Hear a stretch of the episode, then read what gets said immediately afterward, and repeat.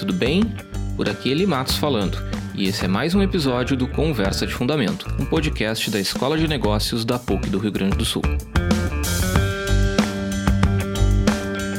A Rede Brasileira de Pesquisa em Soberania e Segurança Alimentar, que é uma rede autônoma de pesquisadores, realizou em dezembro de 2020 o Inquérito Nacional sobre Insegurança Alimentar no contexto da pandemia de Covid-19.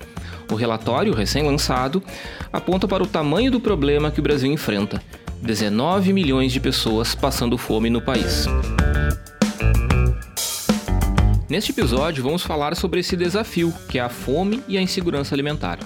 O Osmar bateu um papo com o professor Renato Maluf, do Programa de Pós-Graduação em Desenvolvimento, Agricultura e Sociedade da Universidade Federal Rural do Rio de Janeiro, ex-presidente do CONSEA, que é o Conselho Nacional de Segurança Alimentar e Nutricional, e uma importante voz no debate sobre esse tema no Brasil.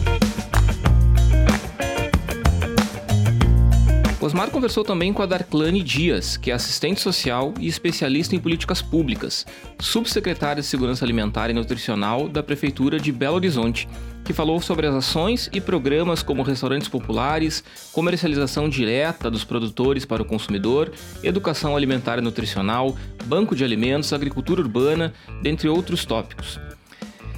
Experiência essa que ela está conduzindo, já premiada internacionalmente no âmbito do Pacto de Milão, protocolo internacional relacionado ao desenvolvimento urbano. Vem com a gente.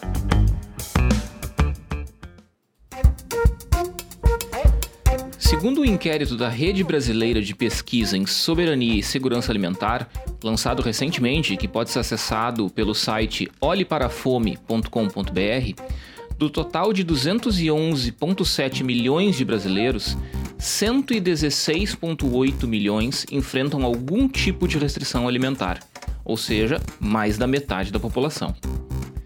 E 9% dessa população passa fome de fato.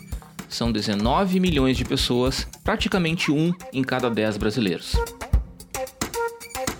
A Pesquisa Nacional por Amostra de Domicílios, a PNAD, que realizou em 2004, 2009 e 2013 suplementos específicos sobre a questão alimentar, revelou uma importante redução da insegurança alimentar em todo o país ao longo desse período.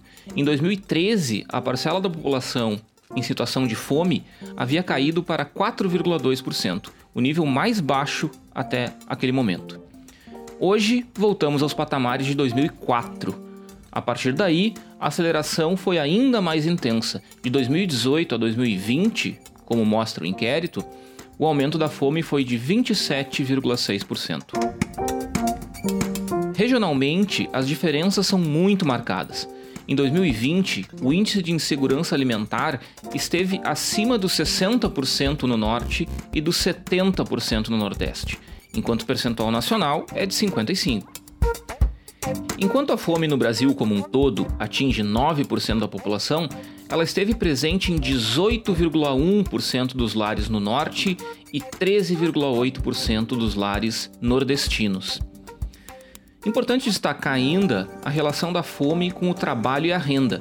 A insegurança moderada e grave desaparece por completo em domicílios com renda familiar acima de um salário mínimo per capita e a ocorrência da fome é quatro vezes maior entre trabalhadores informais e seis vezes maior se a pessoa estiver desempregada. Para ouvir de quem sabe, segue aí a conversa do Osmar então com o professor Renato Maluf. Oi, Renato, obrigado por estar participando aqui com a gente da gravação do, do podcast Conversa de Fundamento. Eu começaria te fazendo um, uma pergunta sobre a tua visão, a tua percepção em relação à situação atual no Brasil, né, no tema da segurança alimentar, e já aproveitando para que tu falasse um pouquinho também conceitualmente o que, que significa dizer que uma pessoa está numa situação de segurança ou de insegurança alimentar. Obrigado, Osmar, pela oportunidade de conversar com vocês. É, nós temos avaliado a segurança alimentar no Brasil utilizando a escala brasileira de segurança alimentar, que é, foi validada no Brasil já em, desde 2004. E o IBGE tem, tem medido, né, é, aplicado a escala como anexo da, das PNADs, na última agora foi em anexo à pesquisa do orçamento familiar, e a Rede Brasileira de Pesquisa em Soberania e Segurança Alimentar realizou é, um inquérito com dados de dezembro de 2020. O que, que diz a escala? A escala, ela, ela primeiro define, ela é uma medida, digamos, um indicador de percepção né, do respondente sobre a condição da sua família, é, daquele domicílio. Então, ele pode se achar em condição de segurança alimentar, significando que não há temores com relação a, a, ao padrão alimentar da família, seja do ponto de vista da qualidade, seja do ponto de vista da quantidade. Depois você tem a insegurança alimentar, que tem três níveis. A insegurança alimentar leve é aquela onde a família, na sua estratégia, teve que comprometer é, é, a qualidade daquilo que come. Uma primeira ruptura, ainda que leve, do padrão alimentar habitual dela. Sacrificou algum, algum, algum alimento em função de preservar a, a sua alimentação, né, no geral. A insegurança alimentar moderada é quando você, a família teve que também comprometer a quantidade de alimentos que consumiu nas refeições regulares, né? Então teve uma ruptura no seu padrão alimentar também pela quantidade daquilo que comeu.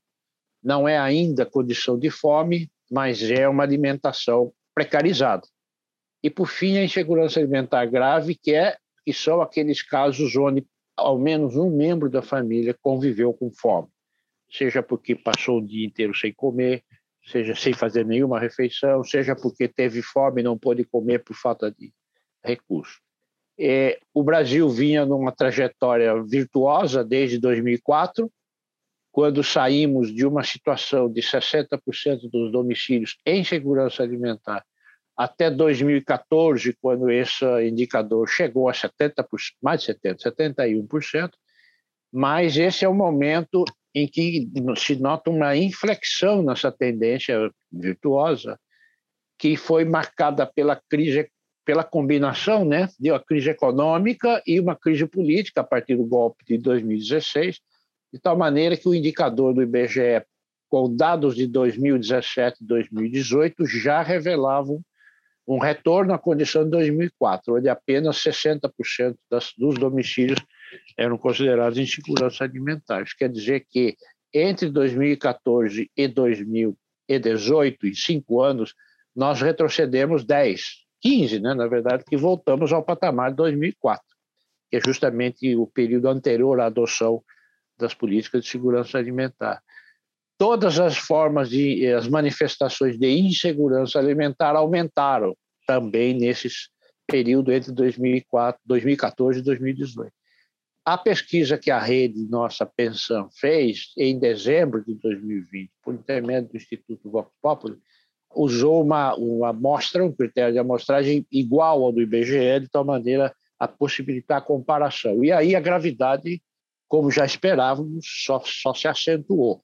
Nós chegamos em dezembro de 2020 com menos de 50% dos domicílios em segurança alimentar, 46% em segurança alimentar e, de novo, todas as, as formas, manifestações de insegurança alimentar aumentaram, inclusive, principalmente, a insegurança alimentar grave com ocorrência da fome, que superou os 9% dos domicílios. Isso quer dizer que uma, um deterioro da condição de segurança alimentar do país, que já estava em curso a partir de 2015 e 2016, foi agravado pela pandemia, de tal maneira que os dados de dezembro de 2020 revelam, portanto, um, um, uma condição muito pior a que tínhamos em 2004. Não é? O que não é, infelizmente, infelizmente, não é surpresa alguma, era muito esperado quando começou a crise sanitária, que uma crise alimentar viria em seguida, se sobreporia à crise sanitária. Isso era bastante esperado, vários, vários de nós escrevemos a respeito na época, o, a, o, a sociedade civil brasileira, que segue mobilizada nesse tema, produziu documentos alertando, e em dezembro de 2020 nós já estávamos com três meses é, de auxílio emergencial cortado pela metade. Se essa pesquisa nossa tivesse sido feita agora, em março, por exemplo, deste ano, a situação possivelmente seria mais grave, porque estaríamos há três meses sem nenhum auxílio. Né? Entendi. Então, isso é basicamente a, o, um quadro do país, nesse caso, que revela como foi possível, com esse processo iniciado em 2015, 2016, mas principalmente a partir do golpe de 2016, como foi possível desmontar um aparato de políticas públicas e ter um retrocesso na condição alimentar e nutricional desse tamanho. É como eu te disse, em cinco anos retrocedemos 15. E em dois anos mais retrocedemos mais ainda. Então, é realmente uma situação grave. Acho que tem uma tragédia mesmo humanitária em curso no país. E, Renato, me diga uma coisa, tu falaste aí do desmonte de políticas públicas, é, do ponto de vista institucional, o que, que se tem no Brasil hoje que trate especificamente desse tema de segurança alimentar? É, no plano federal, muito pouco, quase nada. No, o, depois do golpe, o, o, governo Temer começou um gradativo esvaziamento, tanto do Conselho Nacional quanto da Câmara Interministerial de Segurança Alimentar, onde os setores de governo se reúnem ou se reuniam para implementar programas integrados. O governo o, do Bolsonaro, no seu primeiro decreto, no primeiro dia de governo, adulterou a Lei Orgânica de Segurança Alimentar, revogou três artigos dela e, com isso, extinguiu o Conselho. O Conselho foi fechado no primeiro dia de governo Bolsonaro, assim como a Câmara Interministerial, que funcionava no antigo MDS, também deixou de existir. Isso quer dizer o seguinte: um, um, um importante componente da estratégia brasileira, que era a participação, intensa participação social na formulação de políticas públicas, no seu monitoramento, deixou de existir. Em segundo lugar, um órgão de integração de programas também. Isso não, então, o que, que você tem? A permanência de alguns programas, sei, com, com, quase, com quase nenhum grau de integração entre eles, já que o segredo da estratégia brasileira, se acha algum segredo houve, foi a adoção de um conjunto articulado de programas, né? Não foi um único programa que explica o que aconteceu e a melhoria vida. Então você tem a, a, a, por exemplo, você tem a alimentação escolar que é fundamental no Brasil, que foi mantida, mas tem exigido muita mobilização da sociedade civil para preservar o seu a, o seu funcionamento mesmo no contexto da pandemia. Houve uma pressão para recuperar o, o, orçamento do PAA, né, do Programa de Aquisição de Alimentos. É, a política de cisternas no, meio, no Nordeste está desmontada, está praticamente inexistente, né, pífia, é, assim como outros, outras ações no campo dos indígenas, quilombolas, etc., da agroecologia. Né? Então, é, eu diria assim que a gente teve um processo de desmonte muito evidente dessa, dessas políticas e muito pouca coisa restou. E se pior não estamos, foi por conta da pressão do Congresso ano passado, que fez o governo aceitar um auxílio emergencial num valor mais significativo. E que seria fundamental que ele fosse recolocado imediatamente este ano. Mas não é essa a intenção eh, do Ministério da Economia e do presidente, que, sob a a, a égide de uma visão de austeridade fiscal, estão praticando mesmo é, é uma política perversa, né? Tem um sinal de um componente de perversão aí, né? Uhum. Você dizer que para as famílias você vai dar um auxílio de 150 reais, devido respeito a essas pessoas, isso não é política pública, isso é esmola. Né? 150 reais de auxílio para quem não pode sair de casa ou não deveria sair de casa e não consegue o dinheiro comprar nem um botijão de gás, né? mal compra um botijão de gás. Então, eu diria que a situação, Osmar, é muito ruim, né? É, tanto do aspecto emergencial, né, de ações emergenciais, tirando a solidariedade comunitária que existe, é muito forte, quanto no sentido de, de, ter uma perspectiva no horizonte, né, de reconstrução desses programas. Com este governo, eu não tenho expectativa nenhuma. E resta os governos estaduais e municipais, que seguem fazendo o que é possível, os conselhos estaduais, na maior parte dos estados, eh, seguem existindo, os órgãos de intersecretaria também, mas claro que a gente sabe que no Brasil a ausência do, do, do governo federal tem muito peso, dado o grau de centralização né, de política pública que esse país tem. Muito bem, Renato. Eu acho que atendeu a nossa expectativa. Eu só gostaria que tu falasse rapidamente se, em escala mundial, tem alguma experiência que tu destacaria em termos de segurança alimentar, algum país? Não, infelizmente não. Quer dizer, você. O Brasil era a referência internacional, né? Que foi muito difundida por aí. Não tem, tem iniciativas, né? Em alguns casos, em alguns países, é, mesmo na América Latina, você vai encontrar alguma coisa no México, você vai encontrar alguma coisa na Argentina, é, Bolívia, é, mas muito, eu acho, muito fragilizadas pelo contexto latino-americano. Caso a gente venha a ter uma retomada do pêndulo político latino-americano em direção ao governo centro-esquerda, pode ser, mas não foi isso que aconteceu no período recente. Né? Em âmbito é. internacional, o que você tem, e eu finalizo com isso, mas acho que é importante registrar, né? Você teve, tem, vem tendo uma captura privada da agenda internacional de alimentação e nutrição pelas corporações. E agora vamos ter este ano o, o, uma cúpula das Nações Unidas, estão chamando uma cúpula sobre sistemas alimentares e dietas saudáveis, vai acontecer em setembro. Até agora, com a sua agenda bastante capturada pela iniciativa privada e pelas corporações. Tanto é que a sociedade civil internacional está se recusando a participar. Né? Imagina uma cúpula das Nações Unidas, que o secretário-geral das Nações Unidas vai fazer aliança com o Fórum Econômico Mundial. Isso é, é no mínimo surpreendente, Inusitado. sendo o tema que é de sistemas alimentares. E por último, deixa eu aproveitar o espaço para dizer o seguinte: e a sociedade civil brasileira ela segue mobilizada temos uma comissão organizadora de uma conferência nacional popular autônoma, que só não aconteceu o ano passado por causa da pandemia.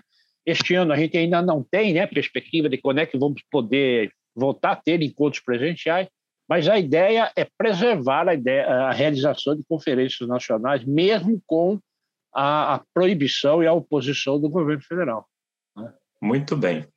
Renato, acho que atendeu bem a nossa expectativa. Te agradeço pela participação. Um grande abraço e até uma próxima. Muito obrigado, Osmar. O prazer foi meu. Legal, obrigado, professor Renato, por nos atender.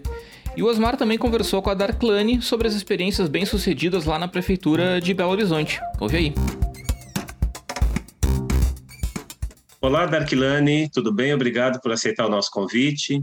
É, eu queria te ouvir já de primeira, assim, quais são as principais ações de política que vocês têm para a segurança alimentar lá em Belo Horizonte? Então, Osmar, boa tarde, boa tarde a todos os ouvintes. É, Belo Horizonte tem uma história de 27 anos de política pública de segurança alimentar e nutricional. E pela prefeitura, é, a gente atua, é, como a gente costuma é, dizer, por eixos é, dentro da política pública. Então, a gente tem o eixo da área da produção, é, mesmo que no ambiente urbano, então, uma política de agricultura urbana no município, que a gente fomenta a agricultura urbana, faz doação de insumos, assistência técnica. A gente tem uma área que é de comercialização, então a gente fomenta também o uso de áreas públicas, como mercados públicos, feiras, é, para comercialização de alimentos diretamente do produtor é, para o consumidor final, que são circuitos é, curtos de alimentação. É, a gente tem também uma área que a gente é, chama tecnicamente de assistência alimentar, que é onde, onde a gente coordena estratégias é, de alimentação pronta, então os equipamentos de restaurantes populares, que são grandes refeitórios, é, restaurantes, onde produz a comida com a coordenação de uma nutricionista, e essa comida ela é vendida a preço subsidiado é, pela prefeitura do município, hoje a R$ reais é, o almoço, sendo que a população em situação de rua é gratuito e as famílias cadastradas no programa Bolsa Família recebem um desconto de 50%. Além da assistência alimentar vinculada aos restaurantes populares, a gente atua também com o programa de alimentação escolar, então, a gente orienta as escolas, né, faz a aquisição dos gêneros, compra comida, faz entrega, faz qualificação com as cozinheiras é, e produz alimentação é, para, para os alunos e as alunas do município de Belo Horizonte, dentro das escolas, E também a gente tem um equipamento, Asma, muito interessante, que ele, de um lado, ele combate o desperdício de alimentos, porque ele recebe doação de sacolões, de supermercados, é, e, por outro, ele atua no combate à fome e da insegurança alimentar, porque ele cadastra instituições e ele faz, então, a doação desses alimentos para que as instituições possam é, ou produzir é, a alimentação quando faz o atendimento ali para as crianças, para os adolescentes, ou até mesmo agora no período, inclusive, da pandemia, a entrega dos kits de alimentação é, para as famílias é, em situação de vulnerabilidade. Então, são várias estratégias, várias áreas de atuação. A gente complementa essas entregas finalísticas com o setor, que é o Centro de Referência em Segurança Alimentar, é, que atua com qualificação e formação. Então, a gente tem várias, vários cursos vinculados à culinária mineira, à gastronomia, é, que a gente atende, então, é, usuários de famílias vulneráveis, adolescentes, jovens, população em situação de rua que está abrigada é, em Belo Horizonte, nos abrigos do município. É, e também a gente tem uma trilha de formação que é em agroecologia, que é um tema muito importante que a gente tem debatido com a cidade, é, numa lógica de resiliência, de sustentabilidade, de produção de alimentos saudáveis. Entendi. Então, na verdade, vocês têm uma estrutura relativamente grande, porque vocês atuam no suporte tanto da produção quanto da distribuição e ainda fazem a ponte quando não envolve compra institucional. Vocês fazem a ponte, por exemplo, que falou dos sacolões para não ter desperdício. Então, é uma estrutura grande, né? É, quando é que vocês começaram esse projeto da Arquilane e o que, que motivou vocês na época? Então, é, como eu disse no início, é, tem 27 anos essa história é, da política de segurança alimentar no município de Belo Horizonte. Ele iniciou por uma demanda de diálogo à época em função do, da grande, do grande impacto na vida da população para a aquisição dos alimentos no ambiente urbano. Então, é, lá no início da década de 90, é, numa discussão muito forte da sociedade em torno do impacto da inflação no preço dos alimentos. A sociedade civil, então, chama o governo municipal daquele, naquele momento, que era um governo extremamente progressista, é, para um diálogo é, da importância do poder público se colocar nesse lugar, para além só é, das instituições sociais fazendo o trabalho mais voluntário e solidário. Então, é chamado um grande debate na cidade por meio da Câmara Municipal é, dos Vereadores, é, e esse debate, então, indica dar caminhos é, ao, ao Poder Municipal, ao Executivo, é, de como deveria ser, então, esse trabalho por meio da, da Prefeitura. E aí é criada, em 1994, a primeira é, Secretaria Municipal de Abastecimento, já com essas diretrizes de uma, um, um, apoio do município na regulação é, do mercado, né, do preço dos alimentos, é, de disponibilidade de estruturas de comercialização própria do município, numa tentativa de, de um preço mais justo, é, e também a coordenação do programa de alimentação escolar, já naquele momento, na secretaria específica é, que tratava os temas de segurança alimentar. Bacana. E, e, do ponto de vista de essa estrutura institucional, me chamou a atenção pelo tamanho né, do, do, do dessa estrutura que vocês têm, além da prefeitura, secretarias, é, que outros atores participam da execução dessas, dessas ações, dessas políticas?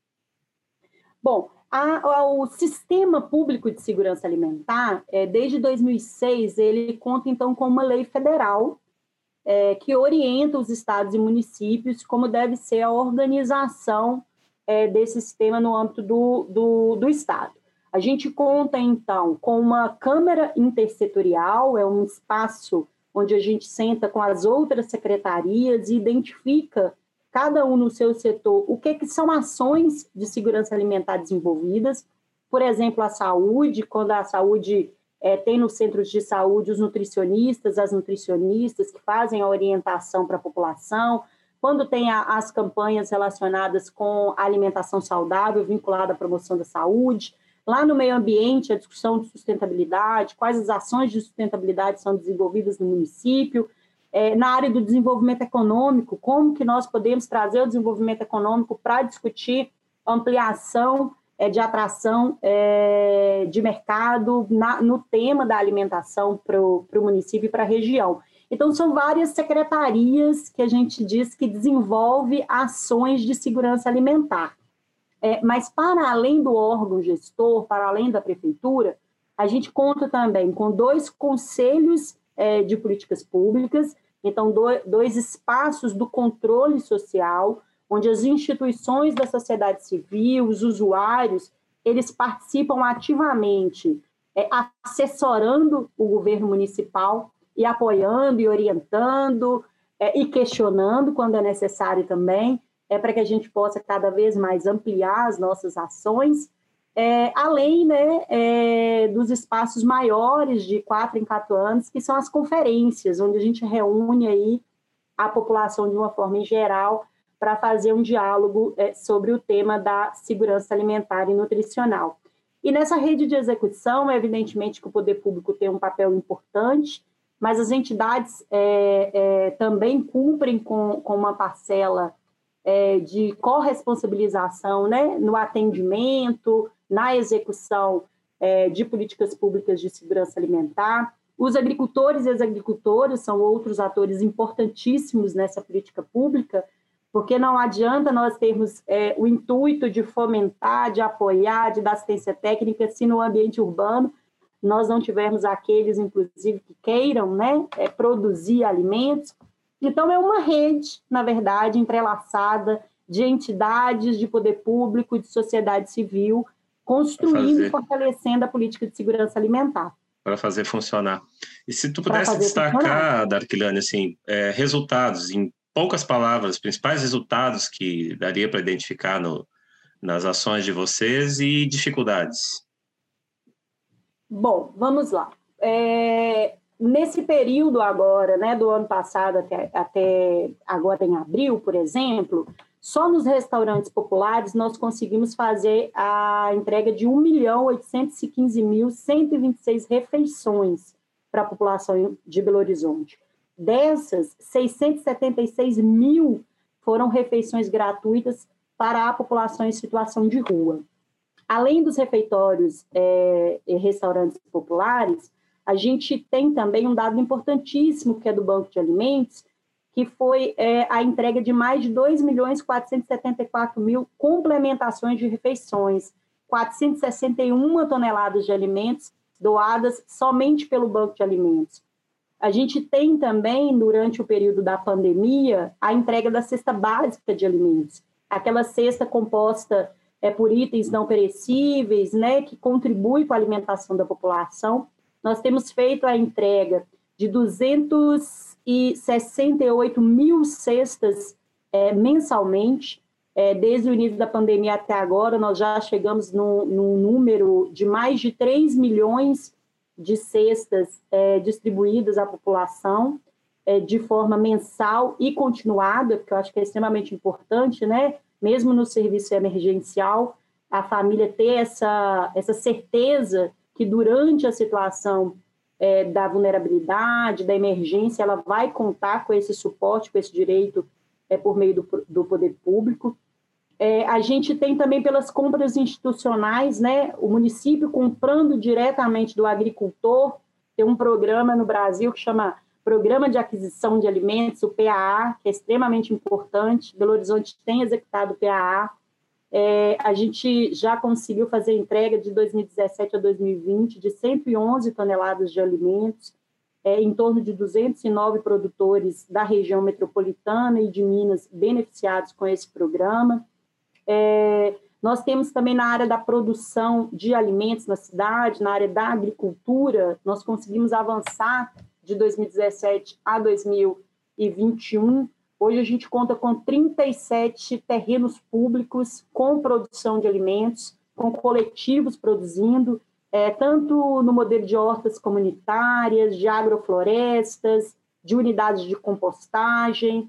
Então, são vários é, são vários os resultados coletados aí durante é, esses 27, 27 anos de política de segurança alimentar. Maravilha, Darkiliane. Muito boa a conversa, muito bom ouvir a experiência de vocês. Tenho certeza que vai ajudar muito aí no nosso debate, nas nossas reflexões sobre segurança alimentar. Muito obrigado.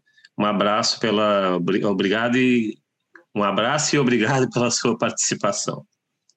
Obrigada a você, Osmar. Estamos à disposição aqui na Prefeitura de Belo Horizonte é, e uma boa tarde. Valeu. Valeu, Darklane, por compartilhar conosco essa experiência bacana demais, né? E eu já chamo agora para conversar comigo o Osmar, bater um papo aí sobre essas conversas que ele teve com os convidados, sobre esses dados. Chega aí, Osmar.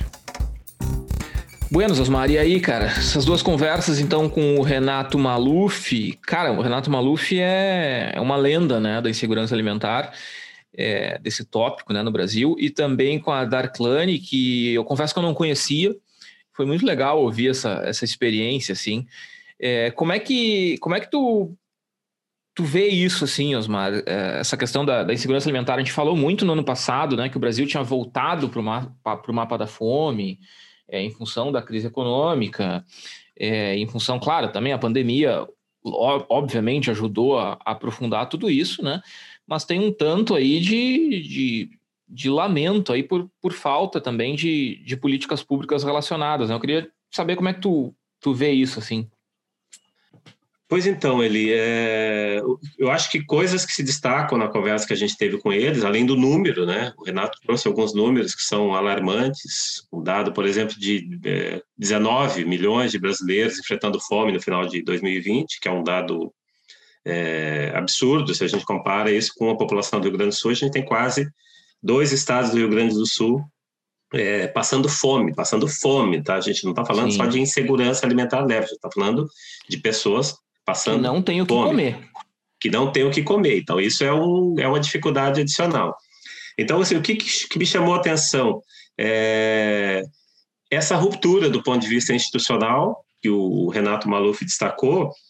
É, quando tu, tu é, acaba com a, o Conceia, isso, é um, isso tem um impacto importante, inclusive para a situação de Belo Horizonte, porque é uma, é uma política que em 27 anos foi, foi, foi construída, foi estabelecida, pensando essa estrutura federal, estadual, municipal. Né? Uhum. Então, quando tu perde uma referência dessas, que é a estrutura federal, fica mais difícil fazer as coisas funcionarem. Né? Perde articulação, então, né?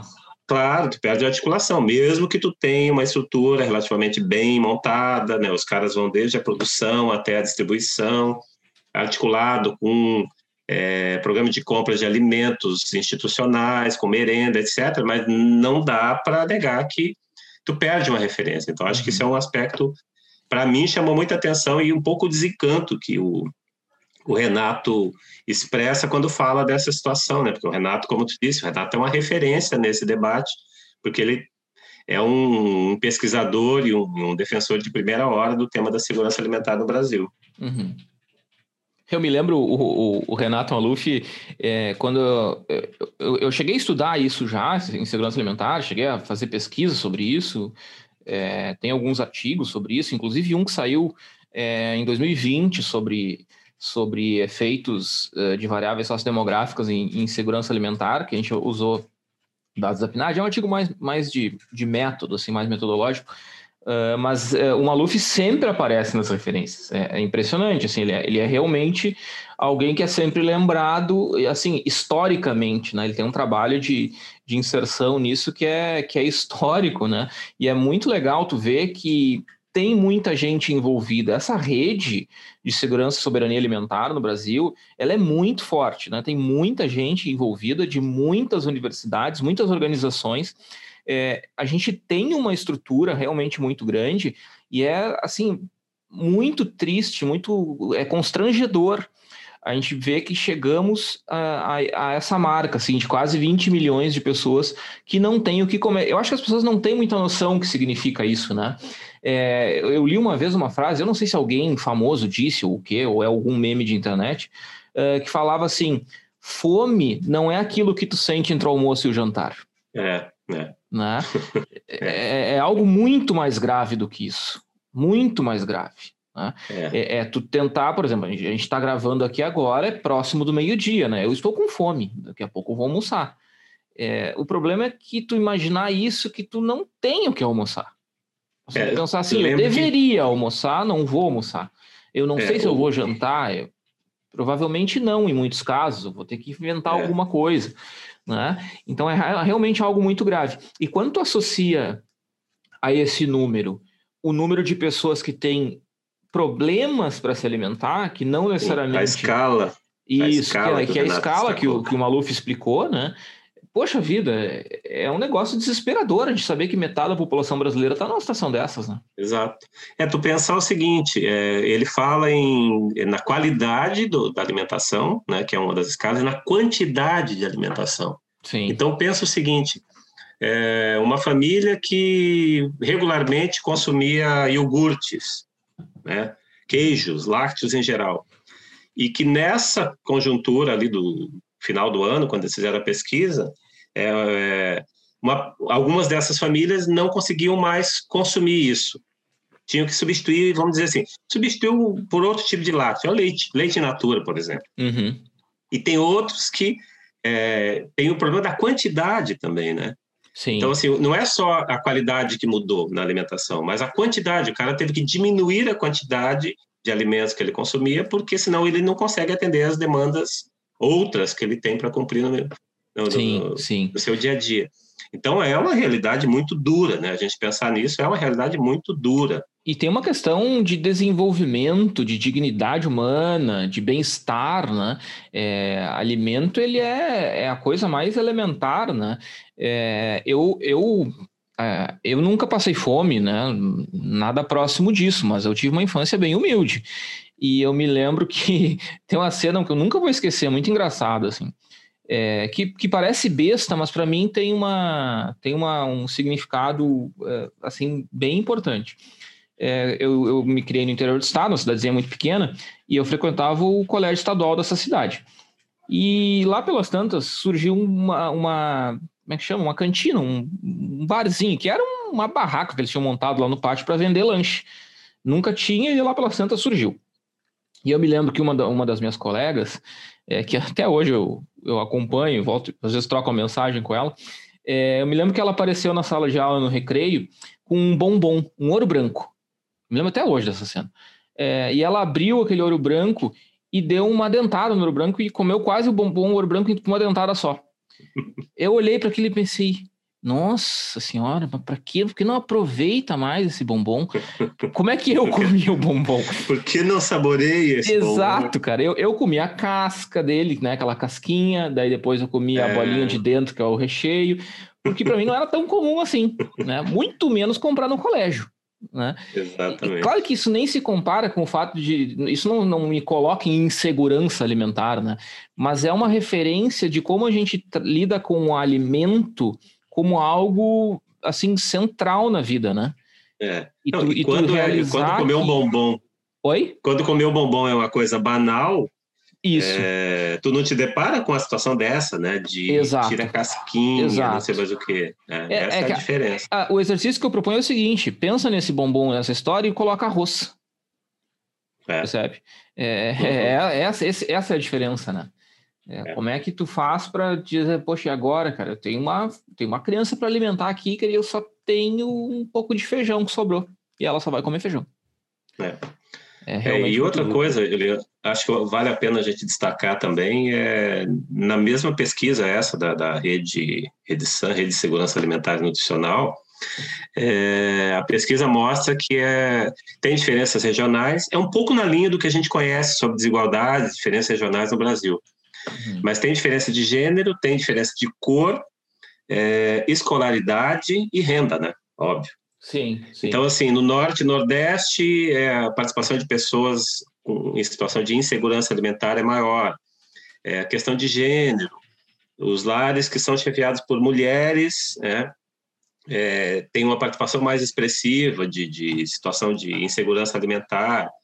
É, escolaridade mais baixa, a mesma coisa.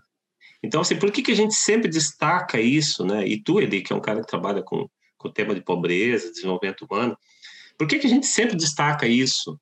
É, porque essas coisas têm que ser tratadas de forma articulada. Uhum. Então, renda, é, emprego, renda, educação, é, alimentação, essas coisas. Isso é, isso é uma rede que a gente precisa ter claro. de proteção às pessoas. Uhum, né? Uhum. Então, essas coisas são sempre discutidas de forma articulada, porque, bom, é importante a gente pensar essas coisas de forma articulada, senão Claro. É, não funciona, e, né? E são dimensões diferentes, né? De um lado, tu, tu, a gente tem que pensar em tratar, obviamente, a causa, né? Porque, porque, afinal de contas, eu tenho 20 milhões de pessoas passando fome no Brasil. Então tem uma questão econômica aí, né? Sim. Falta de emprego é, e uma série de outras questões, né? Que são macro, são questões macro. Como é que eu resolvo para que as, essas pessoas consigam sair dessa situação? Outra coisa é como é que eu resolvo essa situação dessas pessoas hoje.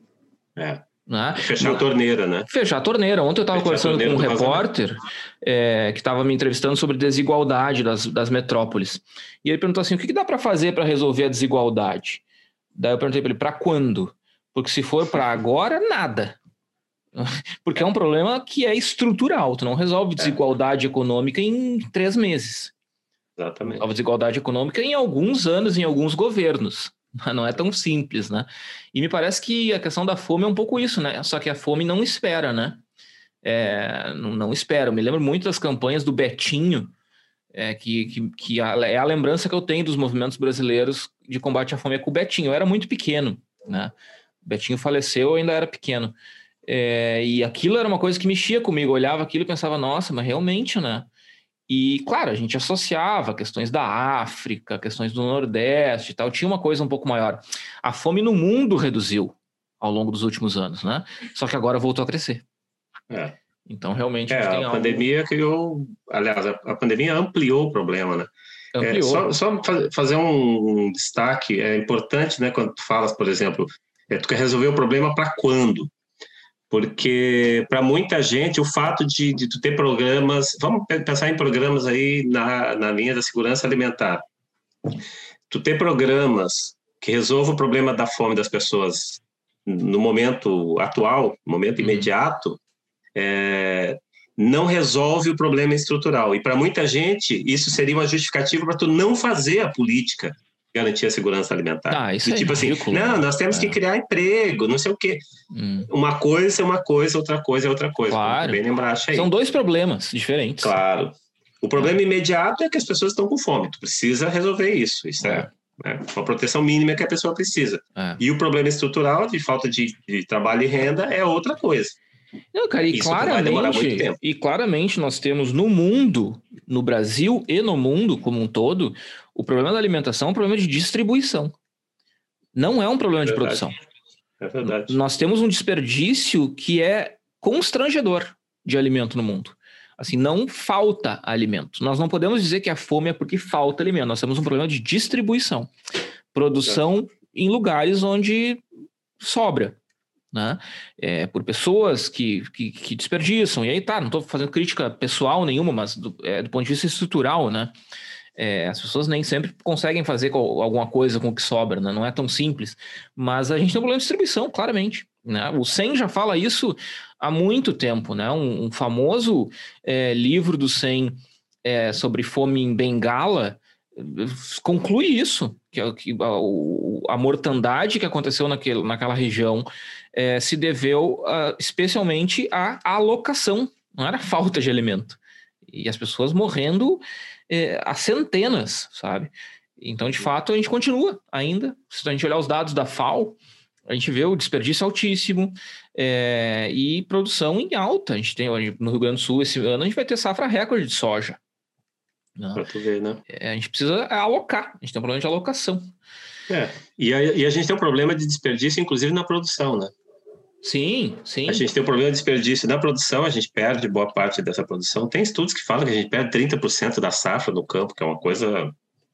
É uma aberração no final das contas. Sim. E aí a gente ainda tem um problema de distribuição, tu bem lembraste, e tem um problema de desperdício, né? Desperdício. É, não, isso já mudou um pouco, mas não muito tempo atrás se falava muito no Brasil dessa coisa, essa abundância que se tinha, esse desperdício na hora que as pessoas iam comendo nos, nos restaurantes, que felizmente, eu não sei se isso é uma invenção brasileira, mas eu acho isso uma coisa muito bem bolada, que é comer por quilo. Entendeu? Sim, Comer por sim. quilo é um negócio que a gente não encontra fora do Brasil. Isso, isso É. minimiza o desperdício, porque a gente paga, né? É, e a gente não vai desperdiçar, supostamente. Então, isso já. Eu acho que deve ter diminuído um pouco o desperdício nos restaurantes, mas a gente tinha um pouco essa história, essa tradição de desperdiçar demais comida em restaurante, que eu acho É. que talvez tenha diminuído, né? Não é sei. possível, é possível. Tá bem, Osmar? Muito bem, valeu, Muito bem. Obrigado por ter feito essas entrevistas aí com o pessoal, foi Ah, foi- excelente. Foi ótimo, eu gostei muito de fazer a entrevista. Foi super informativo, gostei demais, foi bem interessante. Bacana, bacana. Então tá, Osmar, obrigado. Ficamos por aqui então. Até uma próxima, tá? Até um abraço, abraço pessoal.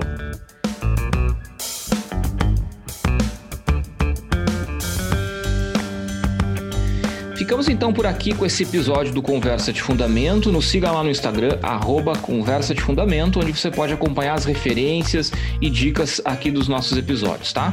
Até a próxima.